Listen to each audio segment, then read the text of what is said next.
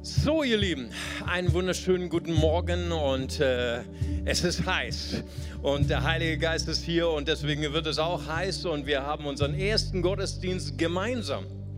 Unserem äh, Sommergottesdienst. Wir werden fantastische Prediger haben. Ganz herzlichen Dank, Sascha. Und ähm, ja, und wir werden eine kleine Mini, Mini, Mini, Mini-Predigtreihe haben, gleich am Anfang. Und zwar heißt sie Navigieren durch dein Emotionschaos. Ne, wir werden zwei äh, Teile haben und der erste Teil heißt, ich bin wütend auf dich. Ne? Nicht ich, also das war jetzt nur der Titel der Predigt. Und äh, wie navigiere ich durch die Wut, die mich übernehmen will? Wie navigiere ich durch die Cholerik, die ich vielleicht manchmal äh, die von mir Besitz ergreifen will. Und nächste Woche sprechen wir darüber, ich bin ungeduldig mit dir. Ne, das hast du noch nie zu deinem Mann gesagt, ich weiß.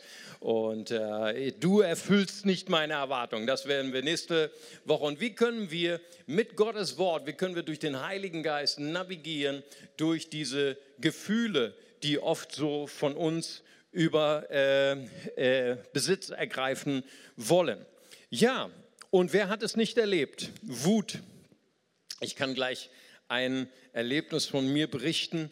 Als ich noch der Jugendpastor war, da war ich noch wirklich wild, da war ich noch wirklich voller Emotionen. Mittlerweile bin ich ja schon ruhig geworden. Ich bin schon fast, ne, ich gehe ja schon auf die 60 zu, ne, da wird man ruhiger, das wird automatisch. Damals war ich noch wild und dann hatten wir eine, ich war auch Leiter von einer Teenie-Gruppe, das hieß das Teenie Power Team. Ne, und dann haben wir uns alle, habe ich alle Teenies schwarz angezogen. Das heißt, sie haben sich selber angezogen, das konnten sie schon. Und äh, ich habe mich schwarz angezogen, sind wir auf dem Münsterplatz. Und dann hat mir so eine tragbare gezimmert. Da habe ich mir dann draufgelegt, so ein schwarzes Tuch mit so einem Kreuz drauf. Ne?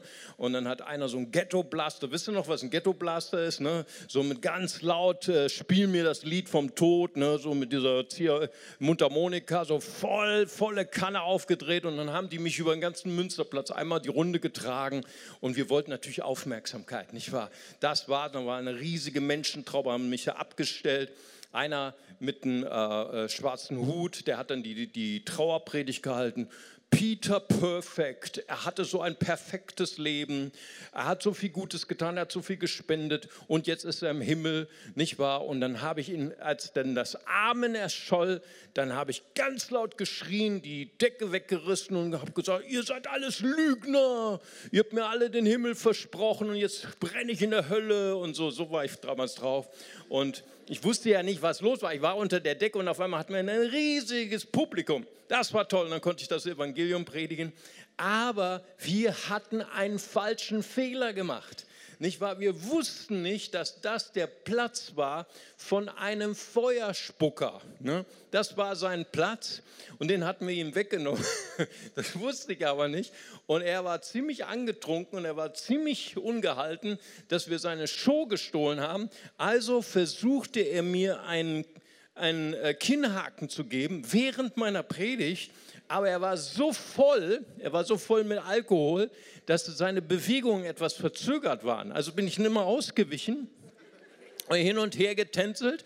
Das war wie so ein, so ein Boxkampf und habe einfach weiter gepredigt. Weil ich habe gemerkt, noch mehr Leute kamen, die wollten den Boxkampf sehen. Ich weiß nicht, ob sie die Predigt hören wollten, aber die wollten den Boxkampf sehen.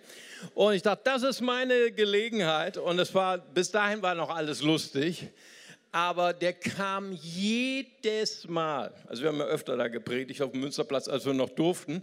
Und äh, dann kam er jedes Mal und es war äh, wirklich ähm, äh, a pain in the neck, sagt der Engländer. Es war, es war ein, ein, ein, ein, eine Qual. Und irgendwann war ich so wütend auf ihn. Und ich habe zu Hause geschimpft bei meiner Frau, weil die immer sagte, du musst ihm vergeben und so. Und dann habe ich einen Stress mit meiner Frau gehabt. Und dann habe ich irgendwann gesagt, verschwinde aus meinem Leben. Und das hat tatsächlich funktioniert. Und ich habe ihn ein Jahr bestimmt nicht gesehen. Und dann hatten wir irgendwann mal, mal zu Weihnachten hatten wir so eine Aktion im Bonner Loch, da haben wir dann Schokolade verteilt an die, äh, an die, an die äh, Punks und die Skinheads, an die Obdachlosen. Und dann war damals noch ein Mann hier, vielleicht manche kennen ihn noch, ein ganz großer, der hieß Klaus Kuhls, der ist schon lange beim Herrn. Und das war ein toller Mann, das war ein ganz wichtiger Mensch für mich, als ich damals noch jung war. Und er war also riesig, der war noch Kopf größer und er hat auch doppelt so große Hände wie ich. Und dann, dann hat er gesehen, dass dieser Feuerspucker, der war halt eben Alkoholiker und er hatte dann schon, was man dann so hat als Alkoholiker, er konnte nicht mehr richtig gehen, hatte Krücken und er saß dann da im Bonner Loch, da so ganz in der Ecke. Und er wusste, was unsere Geschichte war. Und er wusste, was, was, warum ich wütend war auf ihn. Und hat er mit seiner großen Hand meine kleine Hand genommen und jetzt komm mal her hat er mich dann dahin gezogen und dann hat er mit der anderen Hand die Hand von dem Feuerspeier genommen und dann hat, dann hat er uns so zusammengezwungen und jetzt gebt ihr euch die Hand und vergebt euch. Und das war ein sehr, sehr äh, powerful, das war sehr, sehr stark. Und das ist was passiert. Was passiert in meinem Herzen? Und es war das erste Mal so, ähm, äh, dieses, dieses Erlebnis, wie man durch die durch das Emotionschaos von Wut und Unvergebenheit. Und ich war ja damals schon Jugendpastor und habe gepredigt. Und, und ich hatte aber erlaubt, dass ich, dass ich Bitterkeit hatte gegen diesen Mann. Und Klaus hat es gesehen. Und Gott hat etwas verändert in meinem Herzen. Und manchmal denkst du so, ah, so dieses, dieses romantische Gefühl, ja, du hast vielleicht gerade einen Stress in der Ehe, Stress in der Familie, Stress im Hauskreis oder Stress in der Gemeinde und es wünscht dir vielleicht manchmal so, ach, wie wäre das schön, wenn ich damals zu den Füßen von Jesus. Er ist nicht schön, so bei den Jüngern und die Vögel zwitschern und die Wiesen sind grün und alles ist schön und voller Frieden. Und deswegen, äh, wir haben ja dieses Jahr 2018, haben wir das große Thema Nachfolge. Nachfolge und gerade auch im Alltag. Wer hat es nicht erlebt? Man, ist, man wurde betrogen, man wurde ausgenutzt, man wurde verletzt und missbraucht vielleicht. Und man hat sich hineingeworfen in diesen reißenden Fluss, in diesen Tsunami der Wut und hat erlebt, dass man nicht nur äh, seiner Beziehung beraubt worden ist, weil man in, Wut, in der Wut hat man vielleicht Worte gesprochen oder nur ein Wort, ein Wort und deine Beziehung ist zerbrochen. Ein Wort. Und du wünschst dir Jahre danach, könnte ich doch die Zeit zurückdrehen. Ich glaube, viele von uns wissen genau, wovon ich rede. Und deswegen ist das unser Thema Nachfolge Jesu und unser Wegbegleiter 2018 ist Matthäus. Das ist das Evangelium, was wir betrachten. Und ich habe so eine, eine schöne romantische Geschichte für euch. Hört ihr schon die Vögel zwitschern? Riecht hier schon die grüne Wiese, es ist alles schön, wir sind irgendwo auf der A2 zwischen Jerusalem und Galiläa ne, und äh, es ist gerade ein Picknick mit Jesus und seinen Jüngern. Und wir lesen das in Matthäus 18, Verse 21 bis 35 und dann sagt, Jesus, sagt Petrus, da wandte sich Petrus an Jesus und fragte ihn, Herr, wie oft muss ich meinem Bruder oder meiner Schwester vergeben? Das ist eine interessante Frage. Ne? Wie oft? Ne? Wann kann ich richtig loslegen? Ne? Wann kann ich meine Wut loslassen? Wenn sie mir Unrecht tun, ist siebenmal genug? Nein, antwortete ihm Jesus, nicht nur siebenmal, sondern 77 Mal. In der Elberfelder wird es übersetzt, äh, übersetzt 7 mal 70. 77 Mal, denn mit Gottes himmlischen Reich ist es wie mit einem König, der mit seinen Verwaltern abrechnen wollte. Als erstes wurde ein Mann vor den König gebracht, der ihm einen Millionenbetrag schuldete. Aber er konnte diese Schuld nicht bezahlen. Deshalb wollte der König ihn, seine Frau, seine Kinder, seinen gesamten Besitz verkaufen lassen, um wenigstens einen Teil seines Geldes zurückzubekommen. Doch der Mann fiel vor dem König nieder und flehte ihn an. Herr, hab, hab noch etwas Geduld, ich will es dir ja bezahlen. Fake News, ne? Alles klar, Fake News. Ich will dir alles bezahlen. Da hatte der König Mitleid. Er gab ihn frei und entließ ihm, er ließ ihm seine Schulden. Kaum war der Mann frei, da traf er einen anderen Verwalter, der ihm einen vergleichsweise kleinen Betrag schuldete.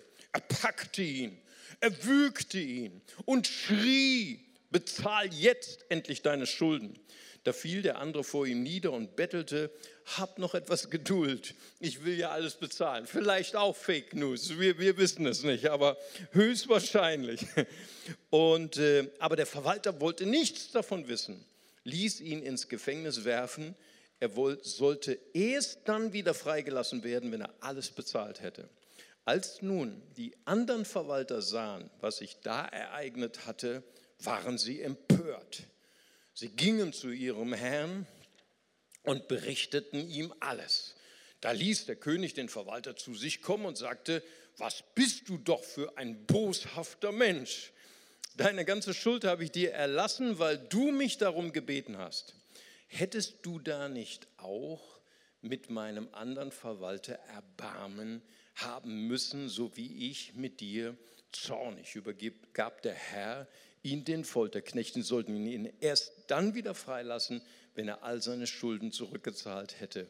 Auf die gleiche Art wird mein Vater im Himmel jeden von euch behandeln, der seinen Bruder oder seine Schwester nicht von Herzen vergibt.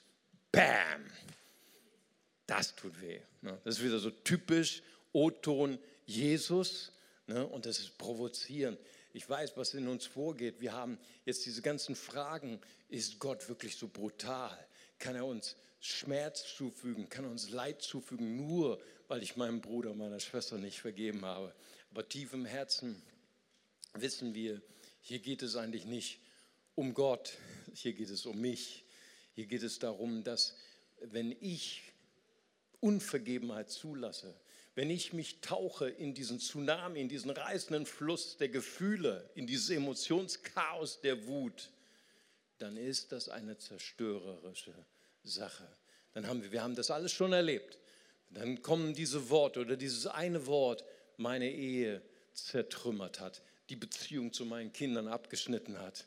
Und hier kommt es in der Geschichte sehr gut hervor, wenn ich mich der Wut hingebe, dann erleidet meine Seele Schaden, dann werde ich beraubt, dann nehme ich Schaden. Das haben die unsere Ärzte alle schon rausgefunden, dass wer chronisch äh, äh, voller Wut ist, voller Hass ist, der nimmt Schaden in seiner Gesundheit, in seiner leiblichen Gesundheit, in seiner seelischen Gesundheit. Drei Dinge, die auch die Bibel sagt, was spirituell die Wut dich, äh, dir raubt, ist Nummer eins, Sie beraubt dich deiner Qualität, deiner spirituellen Qualität, deiner Beziehung mit Gott. 1. Johannes 4, Vers 20. Denn wer seinen Bruder nicht liebt, den er gesehen hat, kann nicht Gott lieben, den er nicht gesehen hat. Nummer zwei, es blockiert deine Gebete. Ist nur leider an die Ehemänner gerichtet. Ehefrauen sind irgendwie ausgelassen. Da steht hier, ihr Männer ebenso wohnt bei ihnen, bei den Ehefrauen, mit Einsicht. Als bei einem schwächeren Gefäß, dem weiblichen, gebt ihnen Ehre, als solchen, die auch Miterben der Gnade des Lebens sind, damit eure Gebete nicht verhindert werden. Unkontrollierte Wut, nicht durchnavigierte Wut, Unvergebenheit blockiert meine Beziehung zu Gott, blockiert meine Gebete. Und Nummer drei, du erntest, was du siehst. Jakobus 3,18. Die Frucht der Gerechtigkeit aber wird in Frieden denen gesät, die Frieden stiften. Wer Frieden sät, wird Frieden ernten. Wer Wut, Unvergebenheit sät, wird Zerstörung ernten.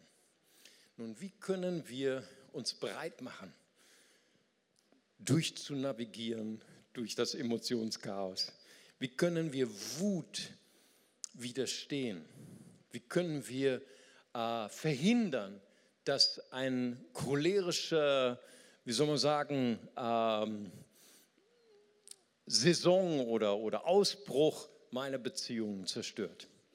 Nun, jeder, der viel Auto fährt oder viel mit einem Navigator arbeitet, der weiß, das Erste, was du machen musst, wenn du in einer Tiefgarage bist oder du bist an einem Parkplatz, der nicht kartografiert ist, du musst dein Auto in Bewegung setzen. Mein erster Punkt ist, wenn du im Emotionschaos bist, deiner Wut, mach den ersten Schritt. Denn unser Navigator braucht diesen äh, Kontakt zum Satelliten, um äh, uns zu führen zu können, uns navigieren zu können.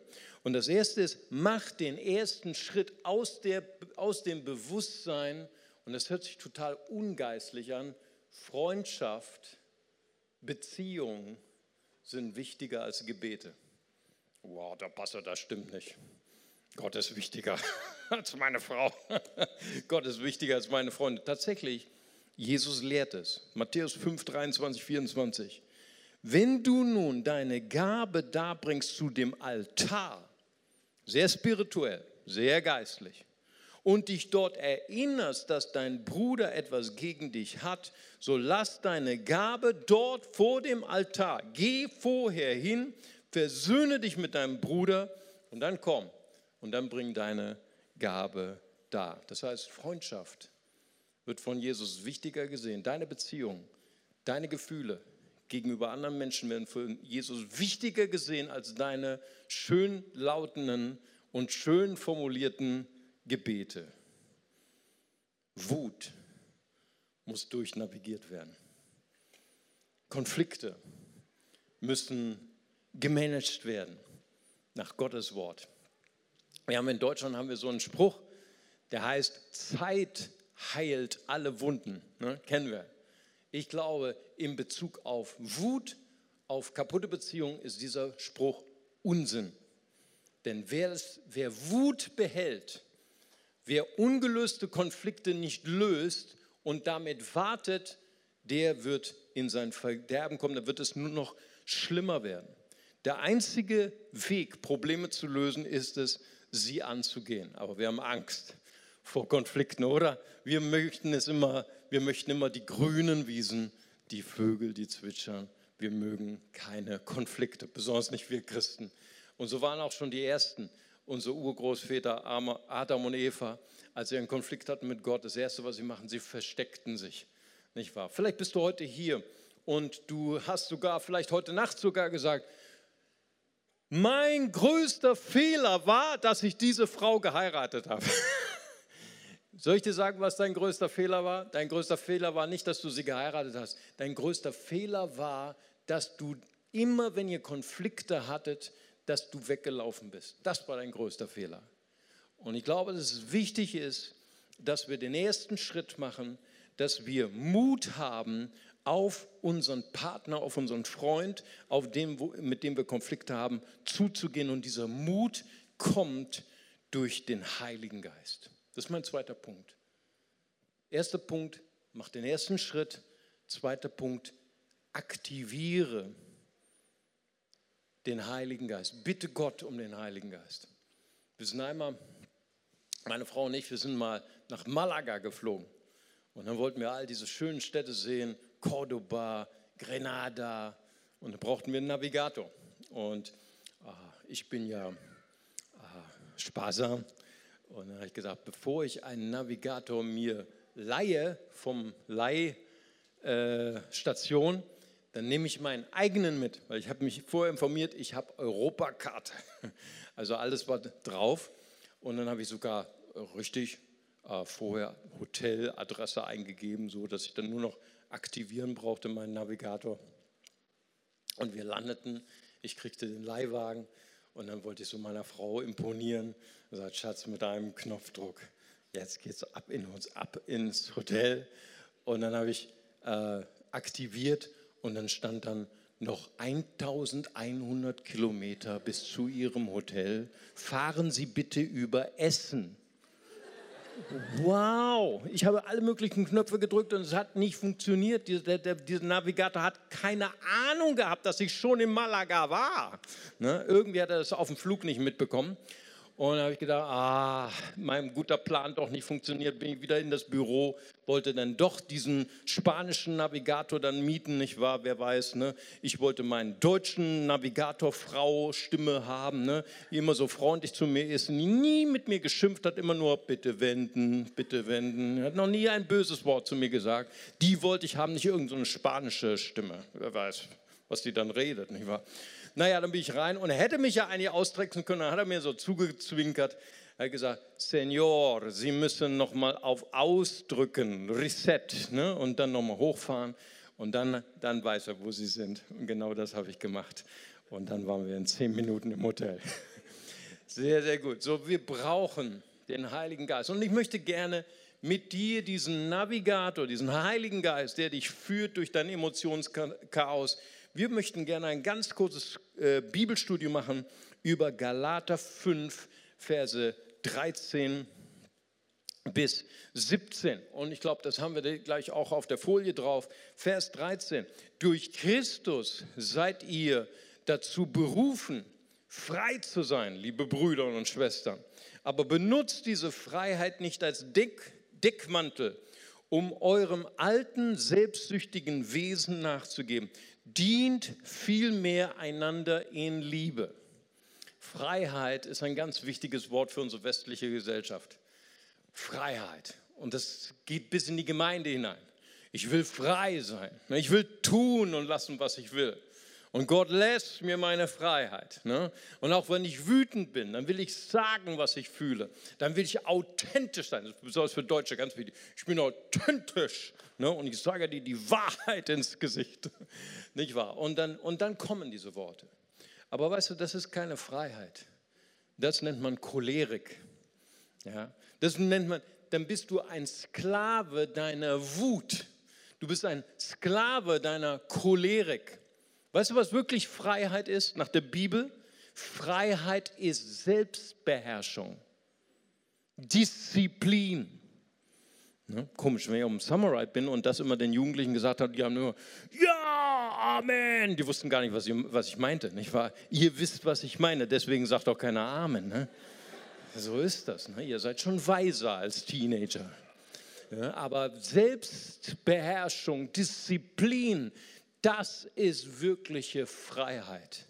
Und deswegen sagt Paulus hier, äh, benutzt nicht diese Freiheit als Deckmantel, um eurem alten, selbstsüchtigen Wesen äh, nachzugeben.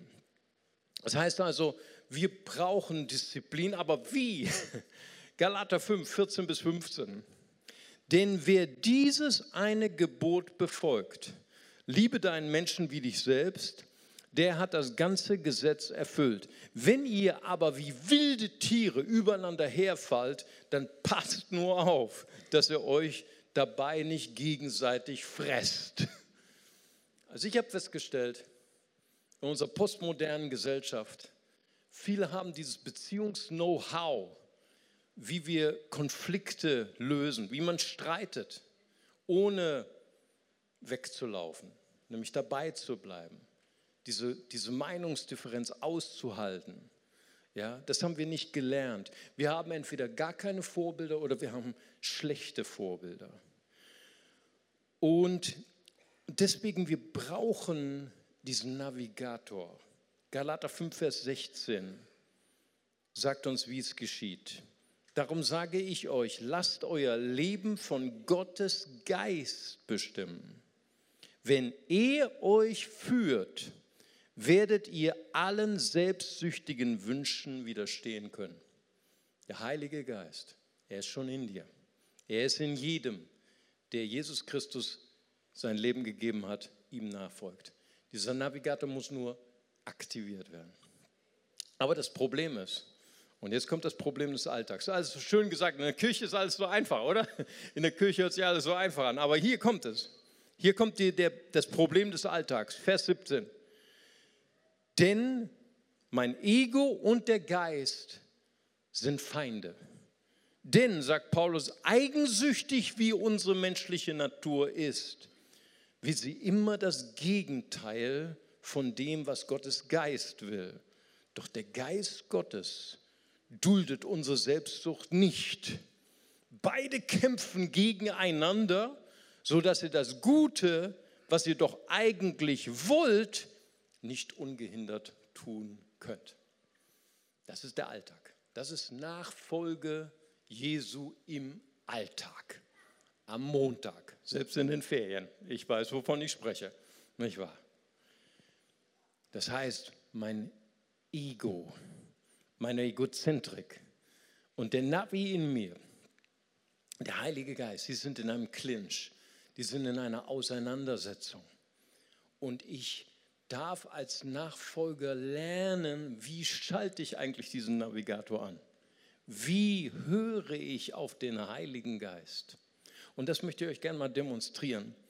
Und deswegen habe ich euch etwas mitgebracht und möchte euch mal zeigen, wie im Alltag der Heilige Geist und Gefühle, könnt ihr das hier sehen? Ach, hier braucht ihr nur hören, ähm, wie das funktioniert. Schau mal, damit wir nicht in das Chaos dieses starken Flusses der Wut, dieses Tsunamis kommt, muss man ein bisschen was über Tsunami wissen. Ich weiß nicht, wer schon mal die YouTube-Videos gesehen hat von den Tsunamis damals in Indonesien. Und äh, ich habe da, hab da ein bisschen dazu gelernt. Alle Leute, die da wohnen an der Küste, die wissen ganz genau, wie ein Tsunami funktioniert. Die wissen, wenn das Meer zurückgeht, das ist der erste Warnhinweis. Dann nehmen alle schon ihre Beine in die Hand und laufen zu einem höheren Anhöhe, zu einem Berg, um ihr Leben zu retten, weil sie wissen, gleich kommt der Tsunami. Und das zweite Warnzeichen, aber dann ist schon fast Feierabend. Der Tsunami kommt also nicht mit so einer riesigen Welle, sondern er kommt anders. Er kommt mit einer ganz kleinen Schicht von Wasser, nur drei Zentimeter, vier, fünf Zentimeter hoch. Und das geht relativ langsam, kommt das Wasser so rein. Und du denkst, oh, da kann ich ja sogar durchlaufen. Das habe ich alles unter Kontrolle. Und auf diesem Wasserfilm, dann kommt erst die Gewalt des Tsunamis und dann bist du schon weg. Das heißt, wenn du dieses zweite Warnzeichen auch nicht erkennst, dass du deine Frau nimmst, deine Kinder auf den Arm nimmst und dann rennt ihr um euer Leben, dass ihr auf die Sahnhöhe kommt, dann bist du verloren. Und genauso ist es auch mit unserem Leben. Wut und Cholere kommt nicht sofort, sondern es ist wie ein Tsunami. Er legt sich oder reitet auf diesem Wasserfilm auf anderen Gefühlen, die vorher kommen. Und das erste Gefühl ist Selbstgerechtigkeit. Und wenn du den Heiligen Geist in dir hast,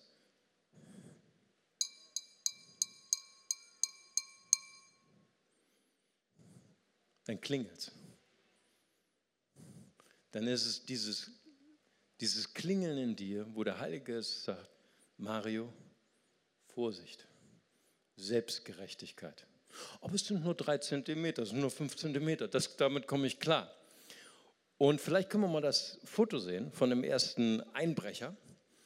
Äh, da, da ist er. Das ist die Selbstgerechtigkeit, die Egozentrik. Sie ist ein Einbrecher deiner Seele. Du fügst dir selber Schaden zu und siehst praktisch diese Vorwelle, dieses, diese, diese erste Welle, auf der dann die Cholerik kommt. Jakobus 4, Vers 1 sagt, woher kommen Kriege, woher Streitigkeiten unter euch? Wut. Nicht daher aus euren Lüsten, die in euren Gliedern streiten. Das heißt, wenn der Heilige Geist dich warnt, Selbstgerechtigkeit, ich bin im Recht. Ja, vielleicht bist du 99 Prozent recht. Vielleicht bist du 99 Prozent der Schuld liegen bei dem anderen. Aber der Heilige Geist spricht zu dir, selbst wenn du 99 Prozent recht hast, fang mit dem einen Prozent der Schuld, deiner eigenen Schuld an. Fange so ein Gespräch an. Und so spricht der Heilige Geist leise, sensibel in unser Leben. Ja? Das heißt also, Selbstzentriertheit ist die Ursache Nummer eins für äh, Konflikte, für Wutausbrüche oder äh, der Ausruf von jemandem, der sagt, ich lasse mich scheiden, wir passen nicht zusammen. Das ist das Dümmste, was ich jemals ge gehört habe. Wir passen nicht zusammen. Hey, wenn ich mir die Ehepaare hier anschaue, hier in unserer Gemeinde allein, hier in diesem Raum, ne, die meisten kenne ich ja, die passen überhaupt nicht zusammen. Ne? Keiner hier passt zusammen. Aber wenn du ein bisschen nachdenkst, ne, dann ist dein Ehepartner Das ist nämlich der Grund, warum dein Ehepartner nicht zu dir passt, nämlich weil du so unperfekt bist, weil du noch nicht mal 50 Prozent hast. Deswegen hat Gott sich über dich erbarmt und hat dir einen wunderbaren Ehepartner geschenkt, der dich ergänzt, ne?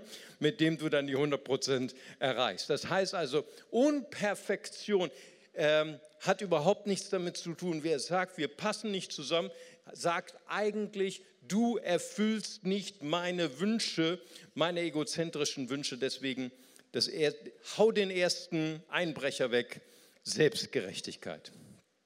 Kommen wir zum zweiten, Stolz. Sprüche 13, Vers 10. Überheblichkeit bringt nichts als Zank und Streit. Wenn du klug bist, nimm guten Rat an. Stolz, Überheblichkeit. Äh, Stolz führt immer zu Konflikten. Besser wäre, wenn du auf den Heiligen Geist hörst und sagst, Heiliger Geist, gib mir in diesem Konflikt, in dieser Wutspirale deine Demut. Lass mich anfangen ein Gespräch mit dem Satz, es tut mir leid, ich habe immer nur an mich selbst gedacht. Ich bin dankbar für dich. Ich bin dankbar für meinen Ehepartner. Ich bin dankbar für meine Kleingruppe. Ich bin dankbar für meine Freunde die ich bin dankbar für die Konflikte, die ich habe mit ihnen, denn sie zeigen mir meine blinden Flecke, meine eigenen Schwäche. Schwächen. Ja, die habe ich nie gesehen. Ja, das war das Problem mit dir. Wir haben es alle gesehen, nur du nicht. Nicht wahr? Deswegen sei dankbar für deinen Ehepartner. Sei dankbar für deine Freunde, die den Mut haben, dir deine blinden Flecke, deine Fehler zu zeigen. Matthäus Evangelium 7, Vers 3. Was aber siehst du den Splitter in dem deines Bruders Auge und den Balken in deinem Auge nimmst du nicht wahr? Dritter Einbrecher. Jawohl, da ist er. Fokussierung auf meine eigene Verletzung. Selbstmitleid.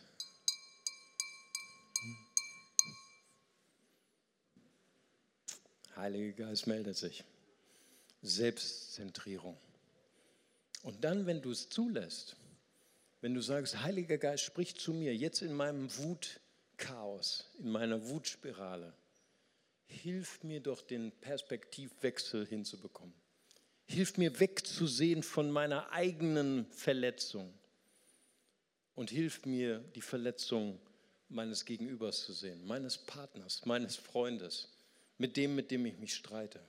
Perspektivwechsel. Jakobus 1, Vers 9. Jeder Mensch sei schnell zum Hören, langsam zum Reden, langsam zum Zorn. Hier ist er wieder. Wie können wir uns selbst bewahren? Wie kann der Heilige Geist uns bewahren vor der Zornspirale, indem wir den Perspektivwechsel machen? Philippa 2, Verse 4 und 5. Ein jeder sehe nicht nur auf das Seine, sondern ein jeder auch auf das, der anderen. Habt diese Gesinnung in euch, die auch in Christus Jesus war. So funktioniert es im Alltag. Der Heilige Geist ist in dir, der Heilige Geist ist dein Navigator und er hat diese Glocke in dir eingebaut.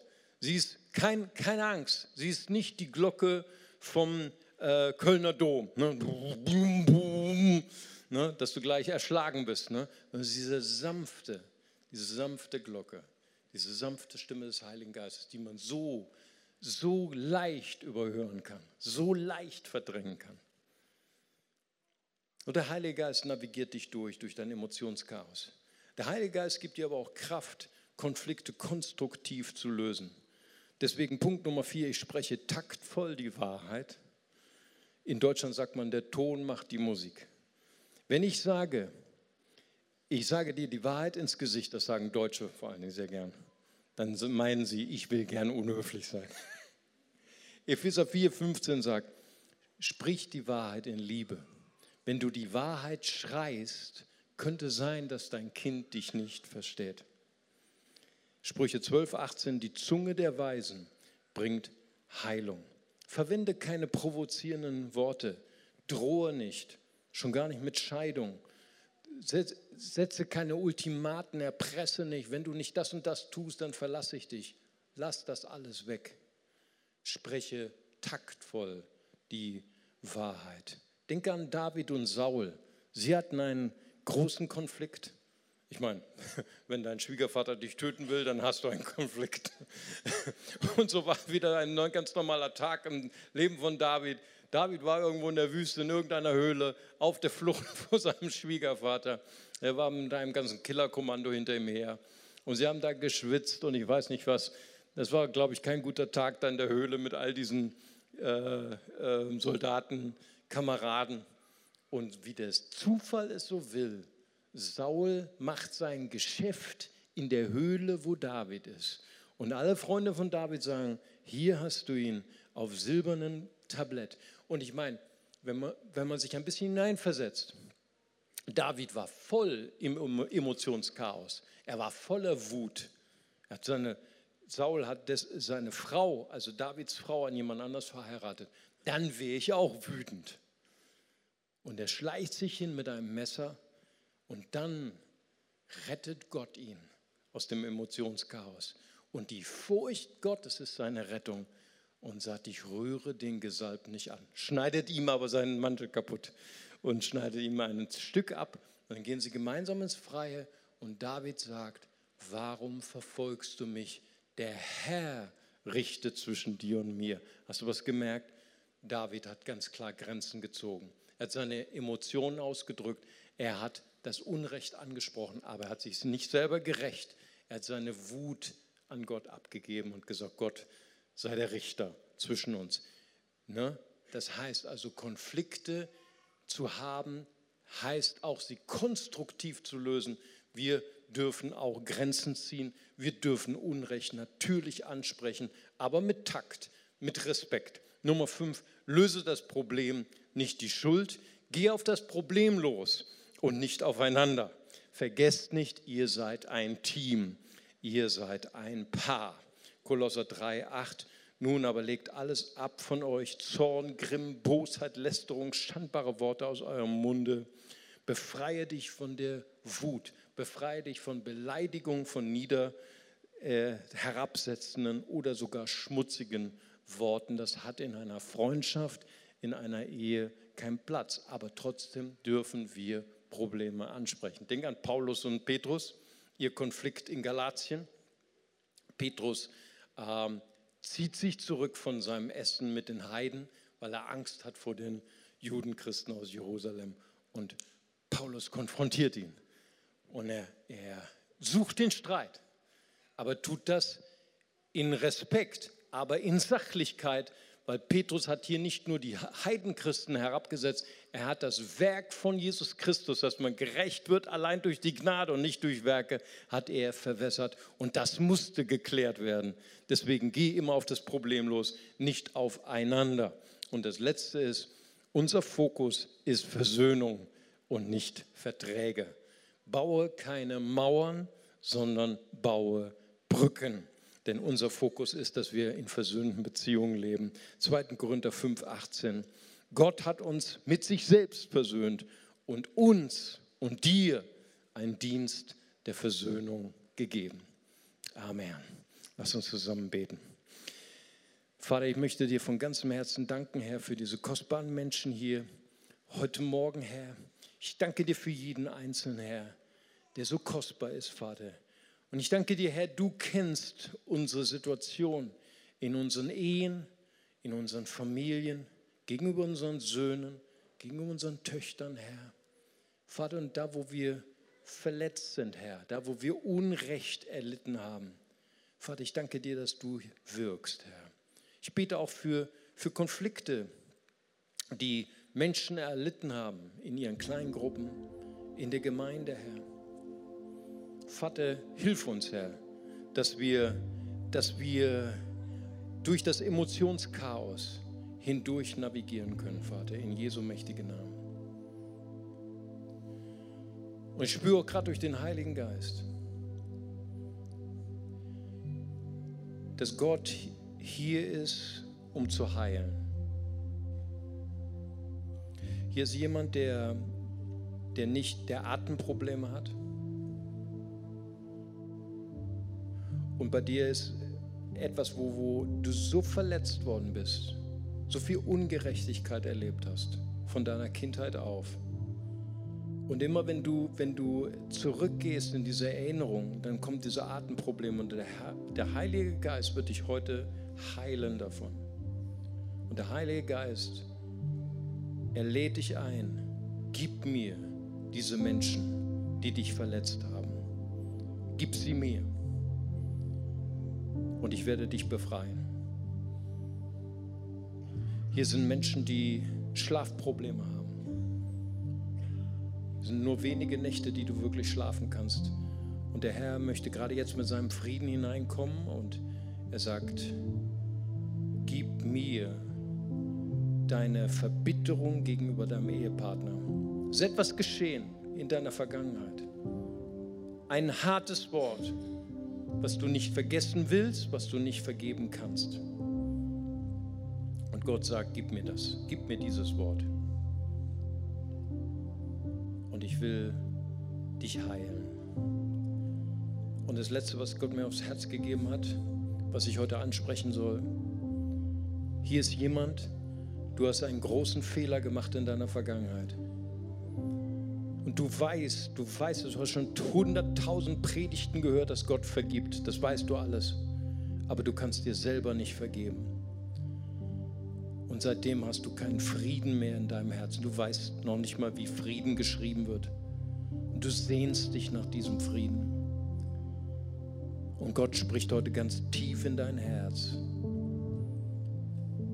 Ich möchte nicht nur, dass du intellektuell, theologisch weißt, dass ich dir vergeben habe, sondern ich möchte, dass du heute dir selbst vergibst. Und mein Friede wird kommen wie ein Strom in dein Herz. Danke, Jesus. Danke, Jesus. Komm du gerade jetzt her. Ich danke dir, Herr, du weißt ganz genau, wenn du angesprochen worden bist, wenn der Heilige Geist zu dir gesprochen hat. Und öffne einfach dein Herz. Sag, Herr, hier bin ich, Herr. Ich gebe dir meine Schuld. Ich gebe dir die Leute, die Schuld an mir haben, Herr. Ich empfange deine Heilung gerade jetzt. Ich möchte noch etwas Symbolisches tun. Ich möchte nochmal diese Glocke zeigen glaube, dass der Heilige Geist heute spricht. Dass hier Menschen sind und du hast die Stimme des Heiligen Geistes, du hast sie gedämpft. Du hast nicht erlaubt, dass der Heilige Geist in dir mahnend spricht. Und du hast ein, zwei, dreimal hast du den Heiligen Geist gedämpft. Und der Heilige Geist spricht nicht mehr zu dir. Und ich glaube, ich soll heute mahnend sprechen, aber auch mit Liebe. Wenn du darunter leidest, dass der Heilige Geist nicht mehr spricht in dein Leben, wenn du darüber traurig bist, dann bist du genau hier richtig am richtigen Platz und sagst, Gott, vergib mir, dass ich deine Mahnung in den Wind geschlagen habe. Ich möchte wieder, dass du zu mir sprichst. Dann kehr heute um und sag, Herr, hier bin ich.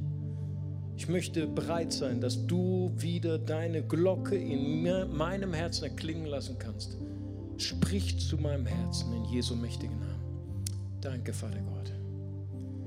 Und zum Schluss möchte ich noch fragen, wenn wir im Gebet sind, ist noch jemand hier, der sagt,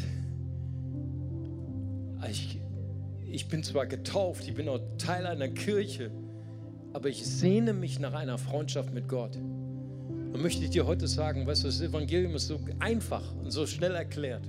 Das Evangelium sagt, jeder von uns ist getrennt von Gott aufgrund seiner Schuld. Das ist ziemlich negativ, aber der positive Satz kommt jetzt sofort, Johannes 3, Vers 16. So sehr hat Gott die Welt geliebt, dass er seinen eingeborenen Sohn gab. Jeder, der an ihn glaubt, an Jesus Christus, geht nicht verloren und empfängt ewiges Leben. Wenn Sie heute hier sind Sie möchten einen Start mit Jesus machen und sagen, Jesus, sei du der Navigator in meinem Leben, dann möchte ich Sie ein, einfach einladen, ein Zeichen an Gott zu geben, dass Sie einfach kurz Ihre Hand heben, so wie ich das gerade jetzt tue, als ein Zeichen für Gott. Gott segne Sie. Ist noch jemand da? Gott segne Sie. Ist noch jemand hier, der sagt, hier bin ich.